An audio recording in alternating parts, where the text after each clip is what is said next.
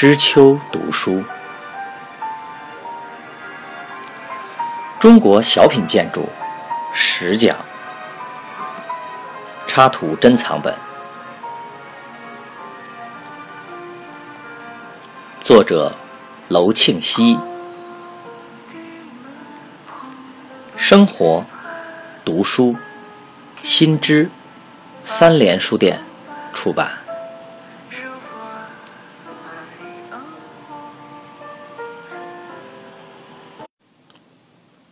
狮子的风格，这里讲的风格是指一种作品的艺术风格。狮子在建筑中作为一种雕刻作品，也像其他艺术作品一样，具有它本身的风格特征。自古以来，在我国留下了众多的石狮子、铁狮子和铜狮子。从历史的发展来考察，各个时期的狮子雕刻具有不同的风格。公元六世纪，南朝建都建康，就是今天的南京。王室在这一带修建了不少陵墓，如今留下了一批珍贵的墓前石兽。其中，梁萧景墓前的石辟邪是其中最重要的一座。辟邪是指辟除邪恶之意。这座辟邪实际上是借狮子的原型而创作的，所以。我们把它看作是早期狮子的代表。它体型高大，从地面到顶近三米。狮子张口吐舌，四肢特别粗壮，颈部及狮身的线条刚劲有力。整座狮子形象与真实狮子并不完全符合，但整体神态却十分威武雄壮，充分表现了作为守护者的雄姿。唐代顺陵。位于陕西咸阳城之北，其四方门口左右都有石雕的狮子做护卫。这些石狮的特点也是体型高大，形象比南朝石狮更接近真实，但仍然用了夸张的手法，腿和爪都特别的粗大、壮实。你看他的脚爪扣地，仿佛入木三分，显得那样有力。石狮的整体形象，立者。做昂首行进状，蹲者张口挺胸，使人望而生畏。北宋建都河南开封，皇帝陵墓都统一建造在河南的巩县，如今留下了大量墓前石像，其中石狮也不少。这些宋代石狮的造型，比起南北朝和唐代的狮子更具有写实性，体型更接近狮子原型。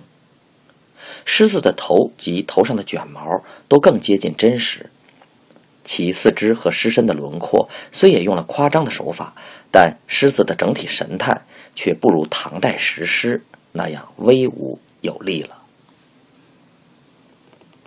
到了明清时代，建筑中保留下来的狮子更多，在宫殿、园林、寺庙、王府里，各种形式、大小的石狮子、铜狮子、铁狮子。比比皆是。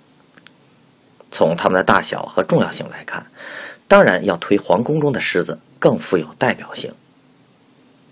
从紫禁城太和门、宁寿门、乾清门前的几对狮子来看，它们的形象是形象更写实了，造型比过去复杂，细部刻画多，四肢有肌肉的起伏，头上有卷毛，身上带着铃铛。却不注意狮子整体造型的气势，失去了狮子威武的神态。故宫宁寿门前的铜狮，为了强调护门狮子的凝力，把狮子腿部的肌肉表现得特别鼓鼓，嘴张得老大，露出很尖的牙齿。但这样一来，反而失掉了整体的雄威。在这里，制作者也用了夸张的手法。但和南朝、唐代不同的是，这种夸张手法不用在整体造型上，而只用在局部的处理上，因而产生出不同的效果。所以从历史发展来看，可以概括为：早期的狮子雕刻造型比真实的狮子简练，工匠们善于用概括和夸张的手法，用浑厚有力的线条表现出狮子作为兽中之王的神态。而晚期作品在狮子的整体和细部上都更接近于真实，但在造型上却只注意细部的刻画，而不注意整体的把握，反而失去了这种猛兽、雄威、壮实的特征。这种风格的变化自然不是偶然的。狮子雕刻作为一种艺术创作，它的风格特征必然和那个时代总的艺术风格和建筑风格相符合。唐代统一中国，维持了一个政治上相对稳定、经济上繁荣昌盛的时代，所以在建筑发展史上，唐代可以说是一个鼎盛时期。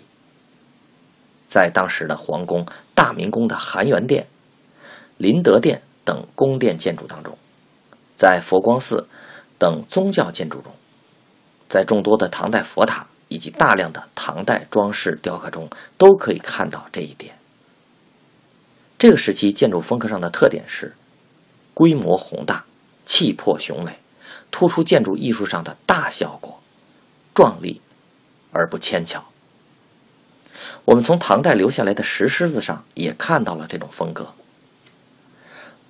宋代的建筑，从技术上看比前代更趋成熟，总结出一套建筑形制、施工和用料的规范。但就其建筑艺术风格来看，宋代建筑逐渐走向秀丽的方向，在总体气势上大不如以前了。这个特点在石狮子上也很明显的反映出来。而清代，尤其到了清末期，政治上保守腐朽，在建筑和其他艺术上都表现出一种追求繁琐以利的风气。工艺品上堆砌玉石珍宝、金银珐琅，连建筑装修上也镶嵌上了珐琅玉石。艺术之高低，仿佛与金银财宝的多少成了简单的正比。所以，我们发现清朝的石子，有的竟成了哈巴狗的形象。也就不足为奇了。以上说的是狮子的形象与风格在历史纵向上的比较。如果从横向去比较，中外狮子形象也有风格上的差异。作为狮子的艺术形象，不论是中国还是印度、波斯，乃至希腊、罗马的狮子，他们的创作原型都是自然界真实的狮子。但我们见到的中西方的狮子雕刻，他们在形象上最明显的区别就是，一个讲究神似，一个追求形似。中国狮子不求形态的真实，无论从狮子整体到四肢、头部，都不追求与原型的完全相符。他们讲究的是狮子整体的神态。为了表现这种兽中之王的汹涌。威武可以夸大狮子某一部分的比例，可以不符合解剖的将狮子身上或者四肢的肌肉任意起凸，可以将狮子嘴中的牙变大变尖。